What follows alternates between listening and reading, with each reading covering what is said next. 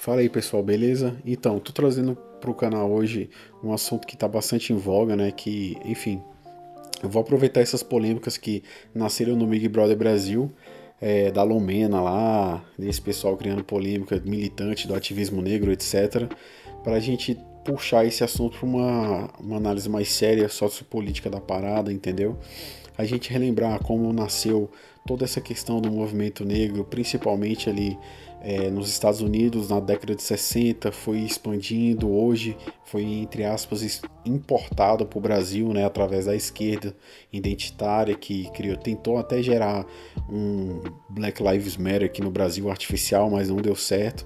Hoje, novamente, eu estou com meu colega aqui que esteve comigo na, no podcast passado, acho que ele vai ser quase que um membro fixo aqui agora da nossa, entre aspas, bancada, para a gente discutir esse tema que, enfim, na minha opinião, esses grupos identitários, né, tipo movimento negro, movimento gay, movimento isso, movimento aquilo, eles, apesar de serem movimentos que se intitulam é, buscando igualdade social, né, na minha opinião, na minha visão, eles estão mais segregando a sociedade, deixando ela mais segregada, mais fragmentada do que qualquer outra coisa.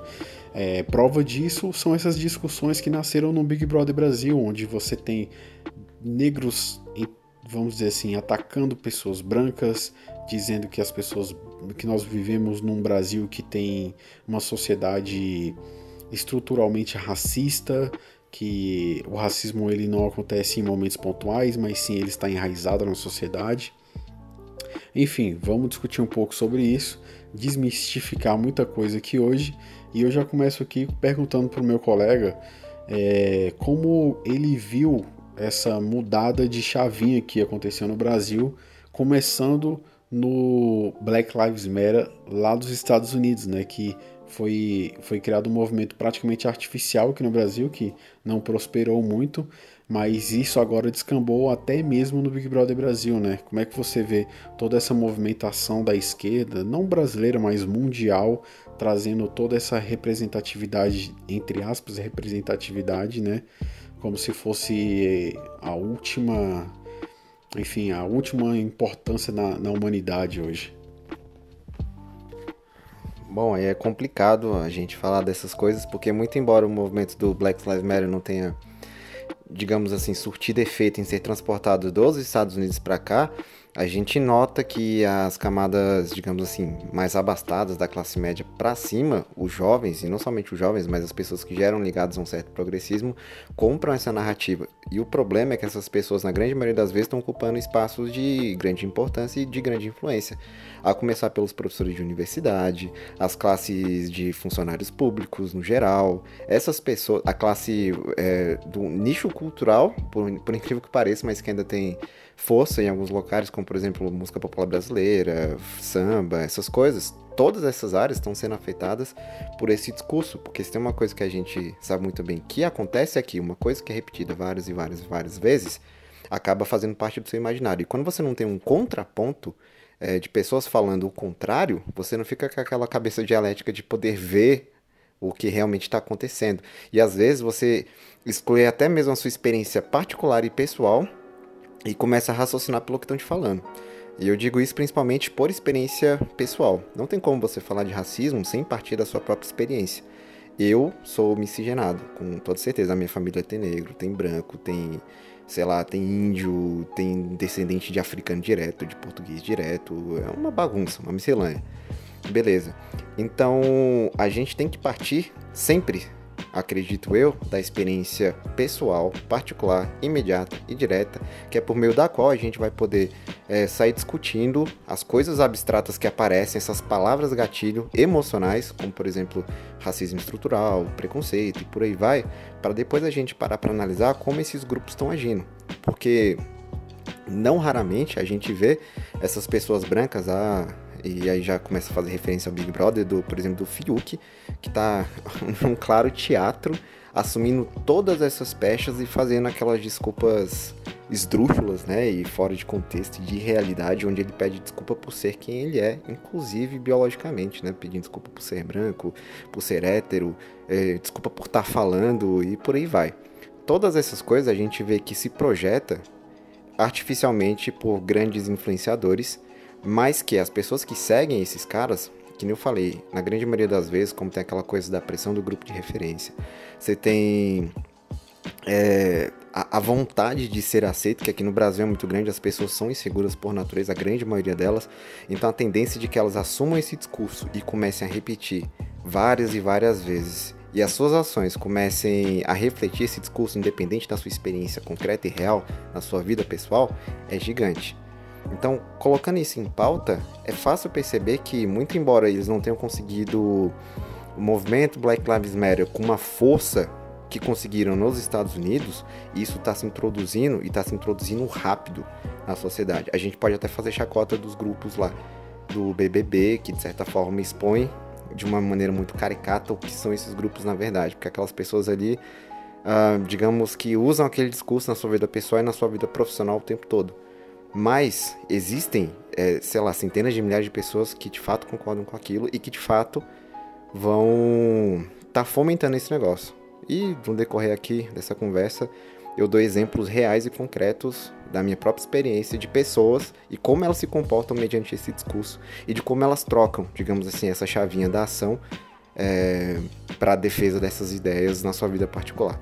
Inclusive já começando a chegar nas classes mais baixas. Legal. Então, assim, para mim, eu dei uma virada de chavinha quando eu comecei a lembrar daquele discurso do Abraham Weintraub, você deve se lembrar também, que ele fez na, naquela tal reunião ministerial que acabou vazando, né? Que o Moro fez questão lá de vazar para fuder com o governo, fuder com o Abraham Weintraub, onde ele falou basicamente o seguinte, que ele estava não com essas palavras, né, exatamente, mas mais ou menos assim, que ele estava cansado desse, da, desses rótulos, né, tipo povo negro, povo indígena, povo amarelo, povo isso, povo aquilo. E ele queria começar a tratar todo mundo, e eu acho que foi até uma indireta para Damares, né? Não necessariamente para Damares, mas para as pessoas naquela sala que estavam usando esses termos, que ele queria começar a tratar todo mundo como povo brasileiro. Entendeu?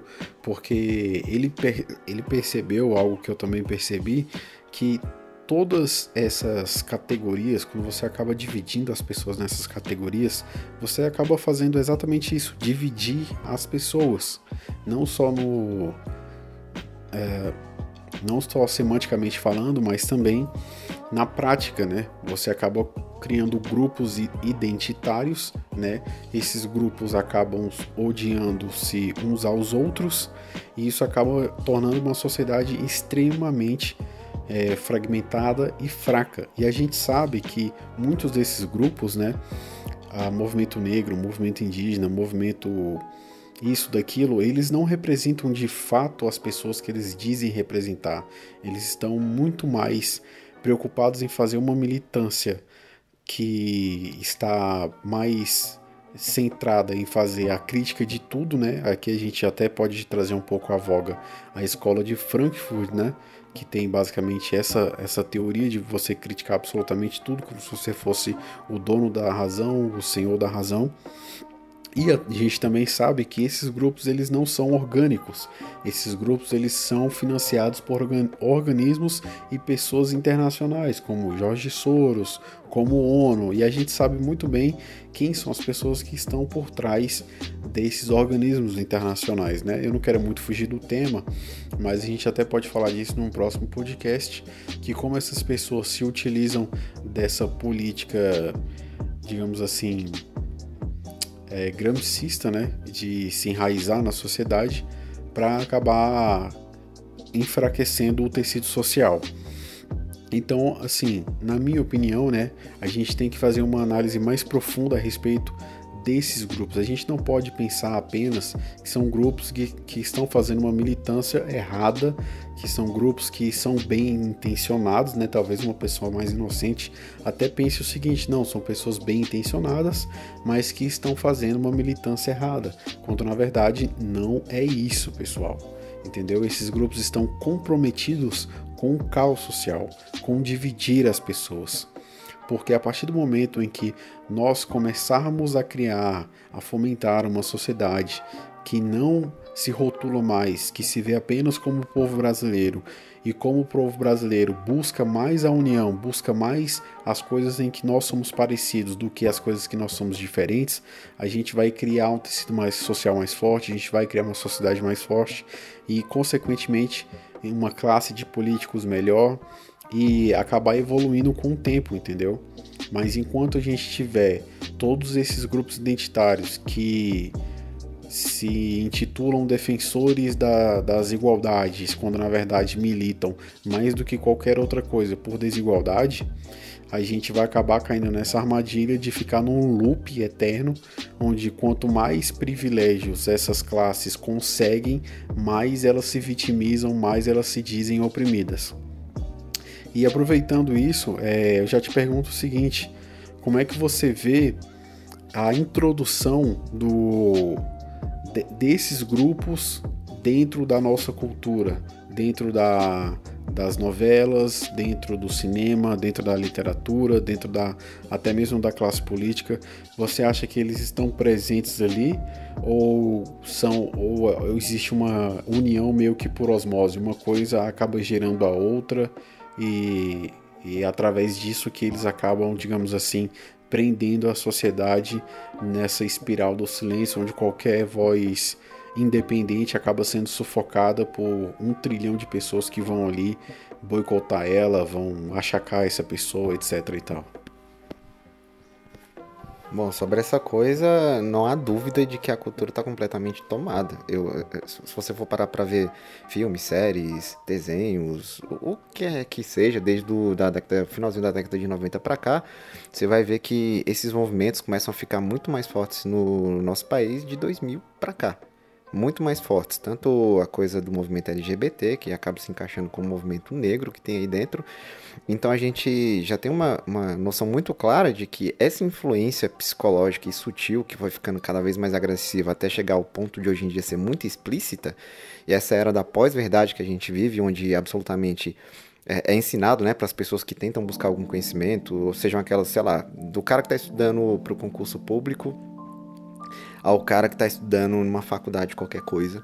Então ele vai escutar um discurso desde os anos 2000 para cá. Então, sei lá, se o cara tem de 40 anos para baixo, ele foi influenciado por isso, inevitavelmente, seu imaginário tá formado por isso. E como a gente sabe é, hoje em dia que as grandes produções, todas elas têm esse fundo lá, pode ser um fundo leve, mas ah, se você for ver ah, as produções de entretenimento, seja na música, no cinema, nas artes mais atuais, você vai ver que já é um discurso muito mais explícito. Tem muitos desenhos ou séries ou filmes mesmo que eu, por exemplo, eu custo engolir para poder assistir. Eu sei que às vezes é necessário para você entender como é que eles estão fazendo. Mas às vezes eu, eu mesmo não tenho estômago. Desculpa te cortar aqui, só para complementar. Você acha que a sociedade no geral tá caindo nessa armadilha, tá comprando esse discurso? Não falando só das classes mais abastadas, mas é, a sociedade profunda mesmo. Ó, eu vou te dar um exemplo concreto e real da minha própria experiência, para você ver que, como eu falei, por enquanto me parece que a parte mais afetada é da classe média para cima. O povão, que é a maioria esmagadora, ainda não está completamente, mas você já está se introduzindo de uma maneira muito forte. Eu tinha essa, tenho essa, ou tinha essa amiga aí que ela era negra, tinha um filho branco, um irmão branco, ex-marido branco, os namorados que vieram depois desse eram todos brancos, tinha um cara que era chefe dela, que dava em cima dela, que também era branco. E aconteceu do seguinte: teve uma vez que ela finalmente resolveu aderir a esses movimentos mais identitários negros, falando de racismo. Inclusive, ela acredita né, no racismo estrutural. Independentemente do fato de todos os caras que passaram pela vida dela, inclusive com relações amorosas, não ter um único negro. Ela escolheu todos brancos e todos fizeram juros e declarações de amor. E o filho dela também é branco. Mas enfim. E ela falou uma vez que quando ela trocou o cabelo para Rastafari, o cara que trabalhava, que era chefe dela, trabalhava lá com ela, que sempre dava em cima, né, aquele flerte de leve, não elogiou o cabelo. O fato dele não ter elogiado o cabelo dela foi motivo suficiente para ela achar que ele estava sendo racista. Ou seja, o cara que na semana anterior tava dando em cima dela para chamar ela para sair. Enfim, isso aí mostra que é, a gente está chegando no nível onde qualquer insatisfação subjetiva que você tenha já é motivo para a pessoa automaticamente ou inconscientemente achar que aquilo dali tem a ver com o racismo, que a pessoa na verdade não gosta de negro, independentemente da sua experiência real que você está tendo ali na hora. Ou seja, um cara estava plenamente interessado na mulher sexualmente falando, significava que ele não podia ser racista de maneira alguma, não sei se o o cara tivesse é uma visão escravagista que não existe, e até porque em ele sendo brasileiro, presumo que ele deve, também deve ser mestiço e tem amigos negros, familiares miscigenados e por aí vai. Só que eu chego nesse ponto para dizer que quando a gente cresce, pelo menos eu cresci assim, no meio de todo mundo. Como eu sou de uma, uma família bem pobre mesmo, então você cresce com branco, com negro, com índio, com mameluco, com um mendigo na rua, com um bocado de coisa.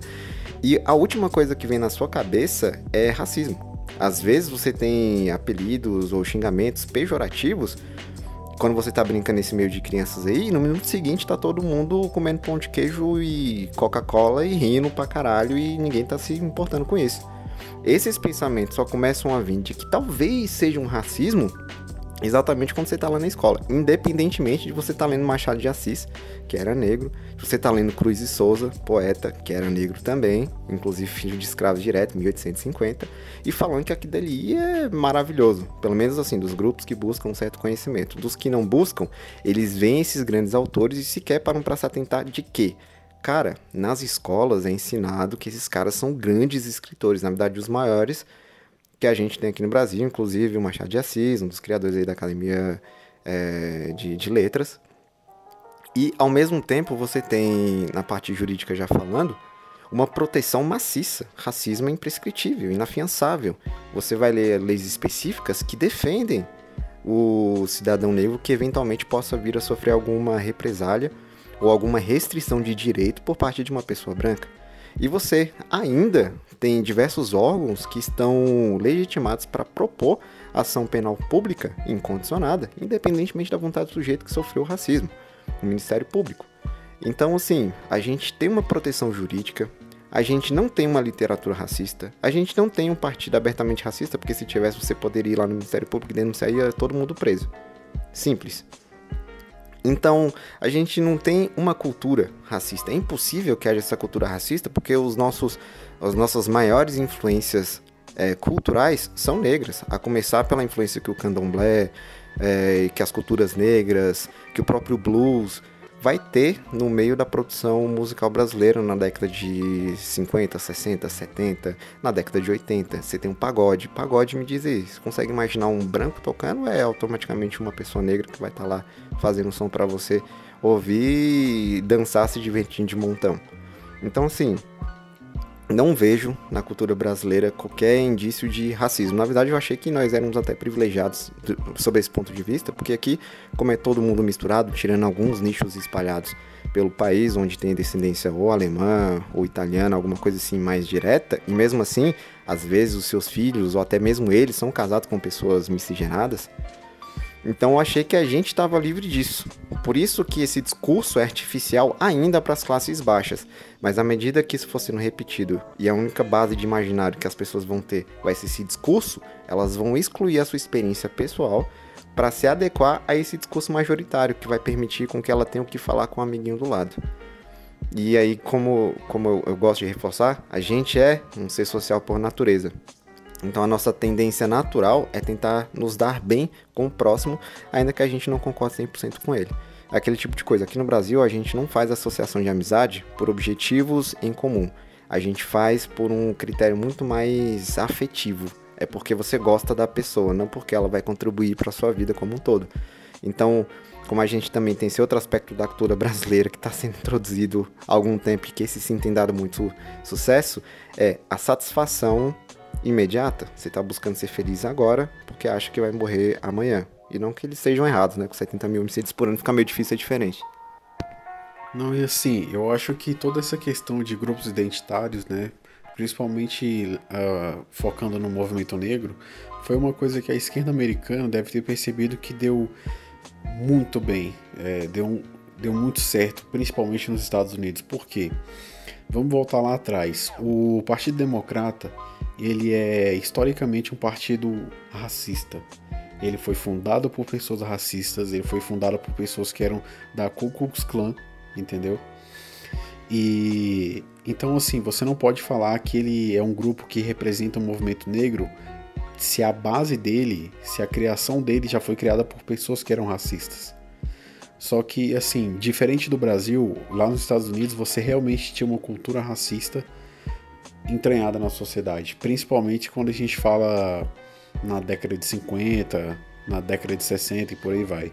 Porém, entretanto, todavia, você também sabe que foram os próprios brancos que entraram na guerra lá nos Estados Unidos, né, para acabar com a com a escravidão. Obviamente, os negros também lutaram nessa guerra, mas foi a partir do momento em que um presidente branco fez questão de colocar a 13ª emenda lá e acabar com a escravidão nos, nos Estados Unidos. O que eu estou tentando dizer com isso é o seguinte, é que a esquerda americana viu que a partir do momento que você cria essa divisão, essa principalmente se utiliza desse tema que é extremamente sensível na sociedade, que é a questão do racismo, para dividir as pessoas em grupos, né? Você acaba conseguindo não só ter êxito na questão política, mas você acaba conseguindo também dividir, rachar no meio o tecido social.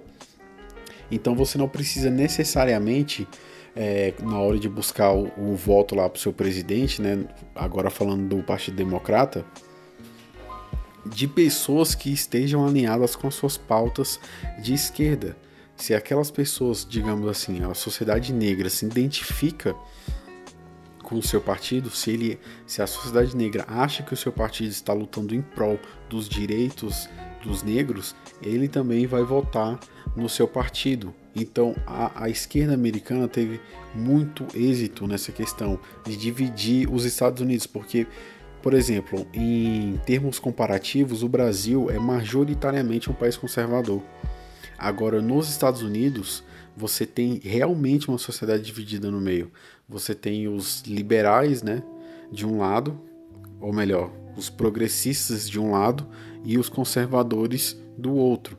E é uma divisão muito clara, assim, tanto é que nas últimas três eleições ficou bastante claro o número de votos. Eu não vou entrar no mérito aqui de da eleição ter sido roubada, não, eu acredito que a última foi, mas como esse não é o tema, vamos apenas ao que, ao, ao que já foi divulgado durante a história, né? O número de votos.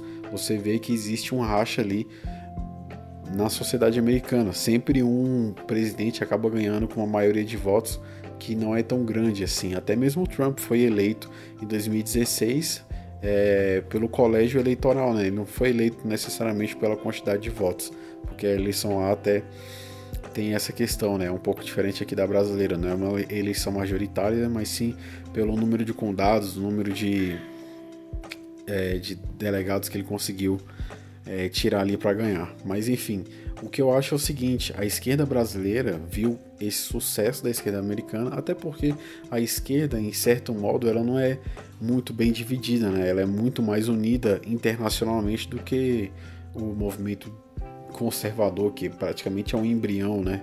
Nem existe como a esquerda existe hoje. A esquerda é praticamente um titã, um colosso se comparado ao movimento conservador, não tem nem comparação.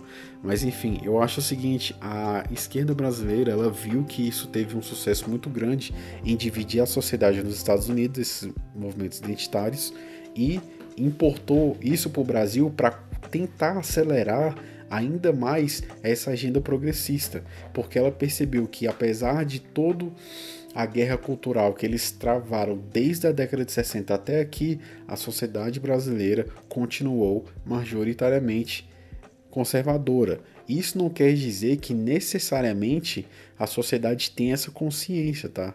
Muitas pessoas são progressistas, mas é, ou melhor, se dizem progressistas, mas na verdade, quando você vai analisar a vida da pessoa, ela é extremamente conservadora sem saber. Então, É, você vê, por exemplo, é, hoje ou foi ontem, o Castanhari soltou um vídeo lá no Nostalgia lá falando sobre é, como foi o processo da, da, do fim da escravidão no Brasil até os dias atuais. Eu vi só o começo porque é tanta desinformação ali que não, não você tem que ter estômago para continuar. Mas basicamente ele falou que existiu no Brasil, isso logo depois do fim da escravidão, movimentos que tentavam esbranquecer a população. Entendeu? E foi a primeira vez na minha vida que eu ouvi falar disso, até porque, na minha opinião, o cara tá reescrevendo a história. Porque, muito diferente dos Estados Unidos, que eu acabei de usar como exemplo, você não tem no Brasil um partido de supremacista branco, você não tem um grupo, historicamente falando, tá? Não tô nem falando da atualidade.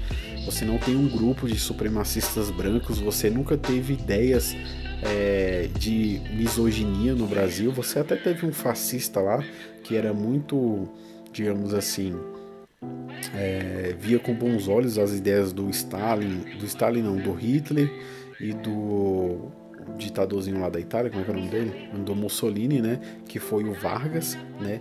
Tanto é que ele se inspirou em várias dessas ideologias para tentar implementar o Estado, tentar não, e para implementar o Estado Novo aqui no Brasil, com tudo que a gente tem até hoje, foi por coisas que esse filho da puta colocou lá atrás e até hoje permanece no Brasil, como por exemplo a bosta da, da dos direitos trabalhistas, né, que são basicamente os direitos que tinha na carta de Lavrolo lá da, da Itália na época do Mussolini.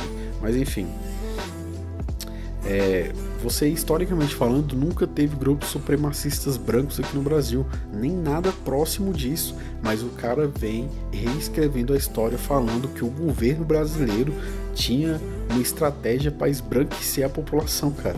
Essa foi a coisa mais absurda que eu já ouvi em toda a minha vida. Entendeu? Os caras literalmente estão tentando reescrever a história. Então eu acho que é basicamente isso. É, é, o movimento negro criou uma proporção muito grande aqui no Brasil nos últimos anos, né?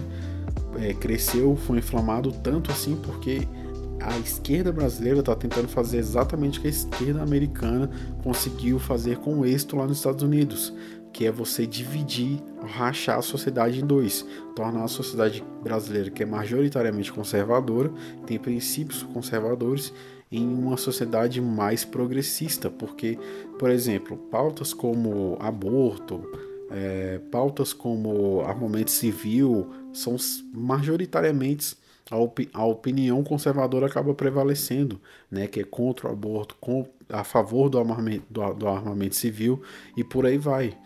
Então eles não conseguem ter é, se enraizar profundamente na sociedade desse jeito, apesar de toda a doutrinação nas, nas escolas, apesar de toda a doutrinação nos filmes, séries, novelas, músicas, livros, etc. e por aí vai.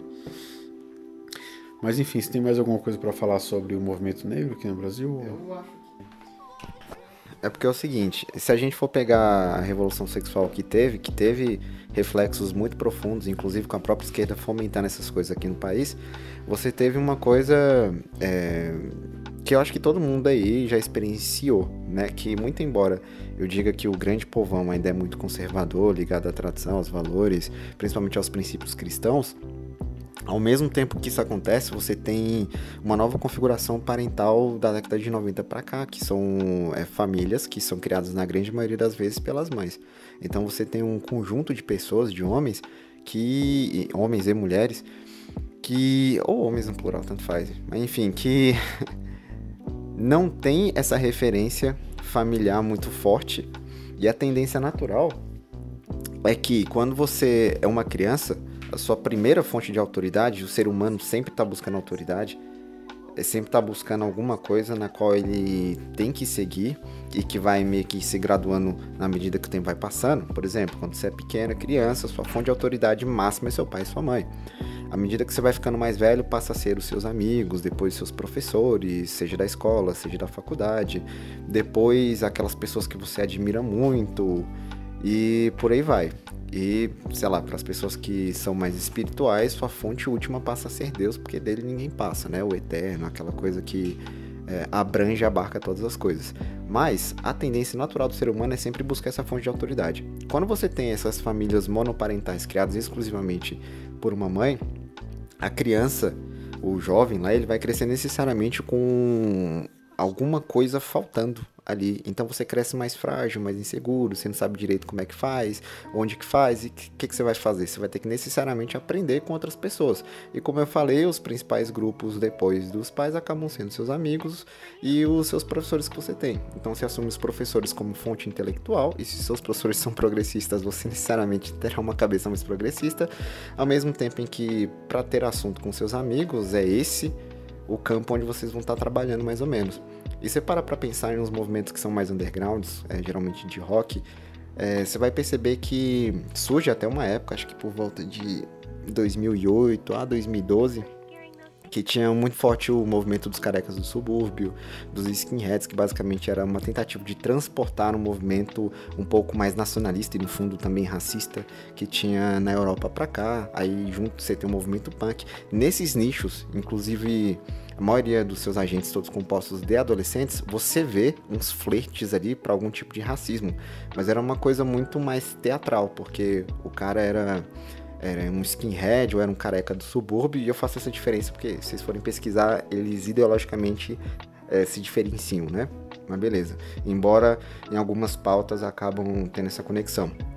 Mas eram basicamente adolescentes que tinham esses posicionamentos até de, sei lá, montar pequenas gangues para brigar. E eu tô falando isso porque eu vi, né, acontecer esses negócios e que na sua casa eram amigos de, de negros também, de pessoas morenas, de pessoas que não eram nacionalistas, etc. E apenas tinham discussões pontuais. Aquela parte mais agressiva ficava restrita àqueles grupinhos que eles montavam aquele teatro invariavelmente essas pessoas, na grande maioria das vezes, no decorrer do, an do, do, do, tempo, né, acabam se tornando progressistas, socialistas de novo, mas porque tiveram seu imaginário formado mais ou menos nos moldes desse negócio, né? Aí você vai falar de integralismo, que você pode falar que talvez fosse um movimento mais racista ou nacionalista do ponto de vista de que eles acreditavam em uma certa é, segregação da população, né? Acreditavam que existiam pessoas de maior valor e outras de menos.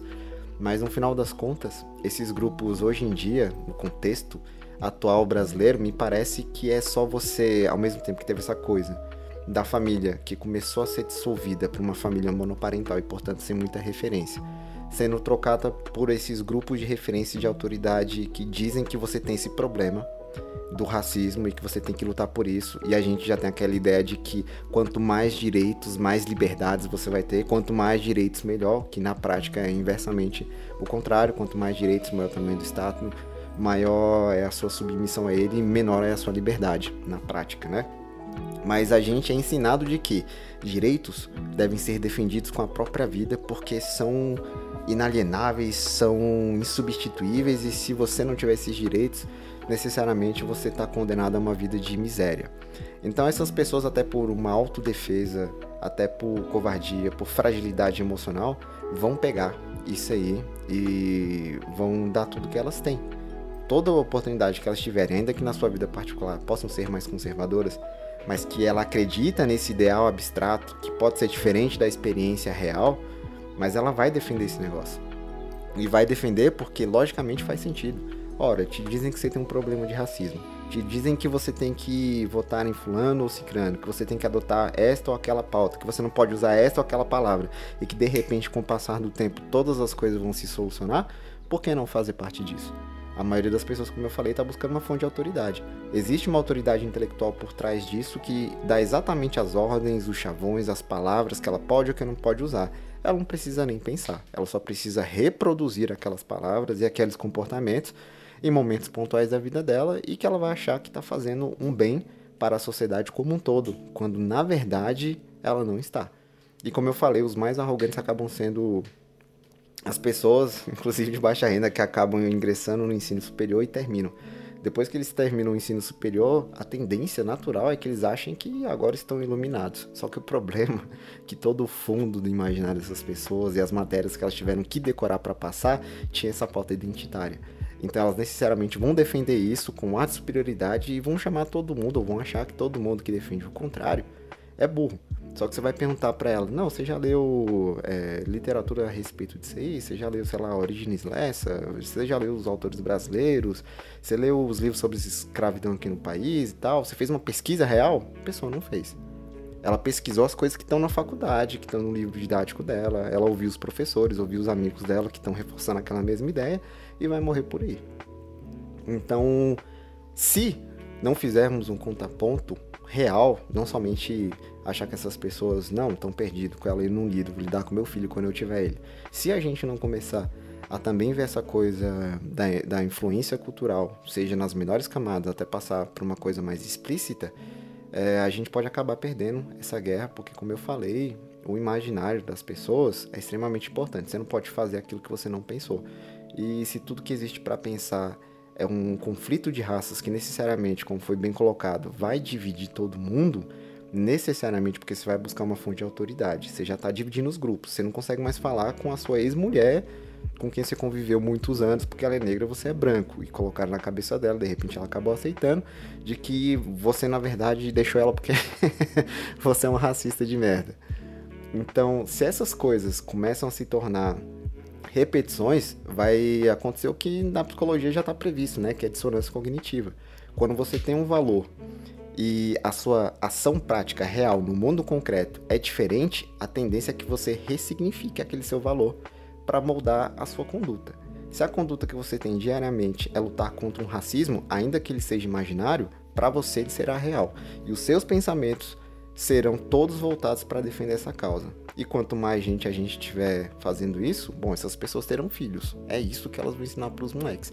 E se essa criança não tiver uma fonte contrária, quando ela sair da autoridade do pai, o trabalho já está feito. Não vai haver nada que preencha o vazio. É exatamente isso, descreveu muito bem. Então, assim, para a gente fazer um resumo aqui de tudo que já foi falado até agora, bem breve, né? É o seguinte: é, obviamente, o racismo pontual, né, quando ele acontece, ele deve ser, obviamente, criminalizado, a pessoa tem que responder por aquilo, aquilo deve ser rejeitado pela sociedade, aquilo, enfim, não deve existir algo estúpido, algo criminoso, enfim, não tem adjetivos mais que eu possa utilizar para mostrar o quanto isso é uma coisa extremamente errada. O que a gente está falando aqui desde o início é o seguinte: esses grupos que se dizem defensores do movimento negro, defensores do movimento LGBT, etc. e vai, não passam de movimentos políticos artificiais que só estão cumprindo uma agenda política. Eles não estão nem aí para as pessoas que eles dizem representar. E inclusive eu vou além, todas essas pessoas, né, negras, pardas, asiáticas, etc, elas devem se preocupar muito mais com as coisas que elas têm em comum esquecer as diferenças, porque são diferenças que. Se a gente fala de tom de melanina, isso não é uma diferença, sei lá. Não chega a ser uma, algo que deveria nem de longe estar nos dividindo, entendeu? A gente deveria focar muito mais naquilo que nós somos iguais, buscar é, nos fortalecer como sociedade, buscar a união, entendeu? E rejeitar essa, esses grupos políticos que só estão interessados em interesses próprios, individuais. Entendeu? Essas pessoas estão agindo politicamente ali, elas não estão dando a mínima para as pessoas que elas dizem representar. E como foi falado anteriormente, esses grupos sequer são orgânicos, são grupos financiados por agentes políticos internacionais, financiados por organismos internacionais. Então são pessoas que estão cumprindo apenas uma agenda política, buscando poder, buscando enfraquecer a sociedade. É, eu quero que isso fique muito claro aqui. Mas enfim, só para a gente não é, encerrar sem dar alguma luz no fim do túnel, vamos tentar achar aqui como isso pode ser combatido. E assim, na minha visão, a gente já está fazendo alguma coisa, né? Que é trazendo essas informações para as pessoas que estão ouvindo aqui, a gente ouvindo esse bate-papo. É aquela velha coisa: se combate fogo com fogo, livro com livro e guerra cultural com guerra cultural. É basicamente isso, né? Para a gente tentar reverter toda essa. Porque assim, quando, quando você. Se você juntar o nosso último podcast com esse aqui, você vê que a coisa é extremamente complexa, não é tão simples assim quanto a maior parte das pessoas pensa. A guerra cultural, política que a gente está vivendo hoje em dia, século 21, 2021, é algo extremamente complexo, entendeu?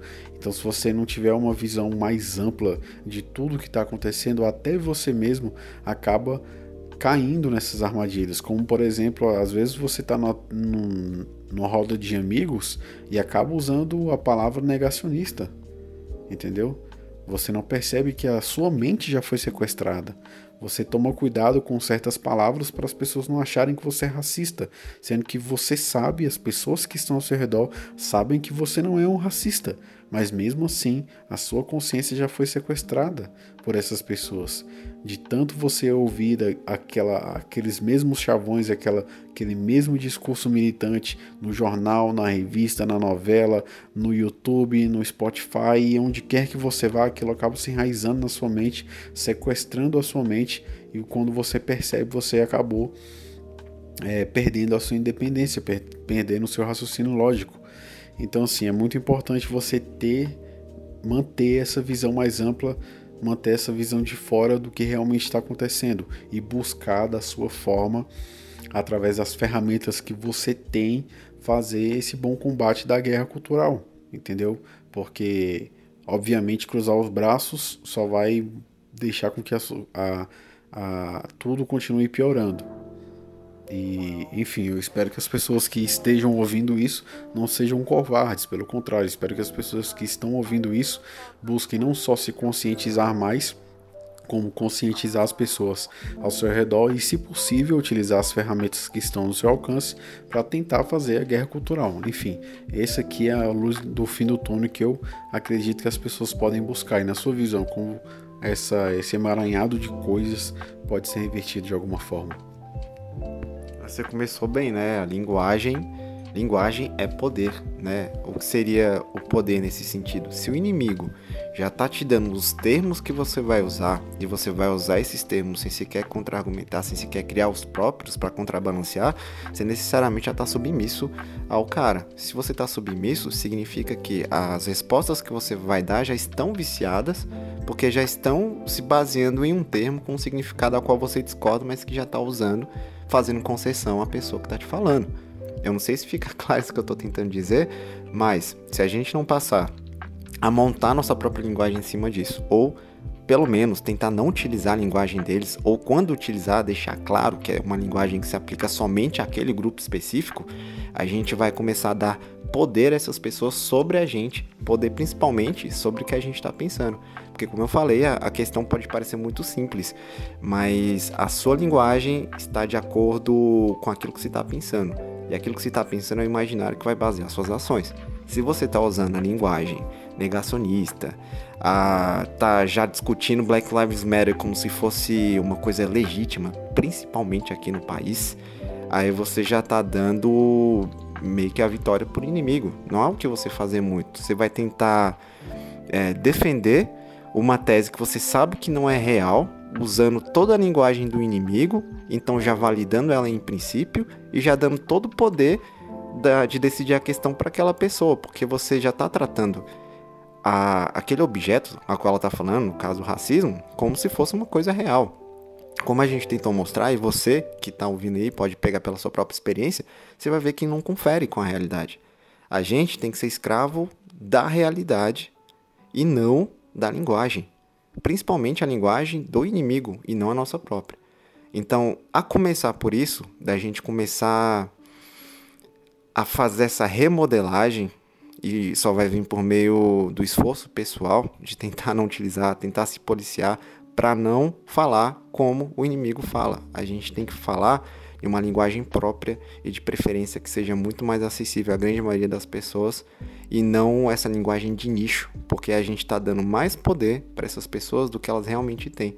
E está fazendo isso por questões muito simples, são atos simples de usar a linguagem dessas pessoas que dão poder e legitimidade para elas. Porque se a gente só não vai tomar no, naquele lugar, porque você está falando não faz sentido por isso, por isso, por isso, sem usar aquela linguagem da pessoa, você já descredibiliza o negócio. Você não é obrigado a ficar ouvindo a pessoa falar que você é racista quando você não é. Você manda a pessoa pastar e vai fazer outra coisa. A gente não pode dar lugar para essas pessoas ditarem como a gente pensa, como a gente fala, como a gente age. Desculpa te cortar aqui mais uma vez. Se alguém te chama de racista, você, se você tiver condições para isso, processe essa pessoa, tá? Porque racismo no Brasil é crime e acusar alguém de crime também é crime. Então, por favor, se você for acusado de racista por alguém, processe essa pessoa. É. No mais, não, não é o que eu posso acrescentar, porque como se trata apenas de é, expressão de linguagem, é uma força, você está usando uma palavra que tem uma carga emocional, e por meio dessa carga emocional você está tentando convencer a pessoa de que existe uma realidade que não existe. Então, a questão do racismo ainda é só questão de linguagem. Linguagem e principalmente pressupostos que a gente já admite, como aquela coisa lá da relatividade da própria verdade. Quando você fala. Né? Exatamente. Como aqui no, no país a gente tem aquela coisa de não, tudo é relativo. Pergunta aí para os seus amigos que provavelmente vocês vão entrar numa discussão para concordar que tudo é relativo, sem considerar que existe o absoluto.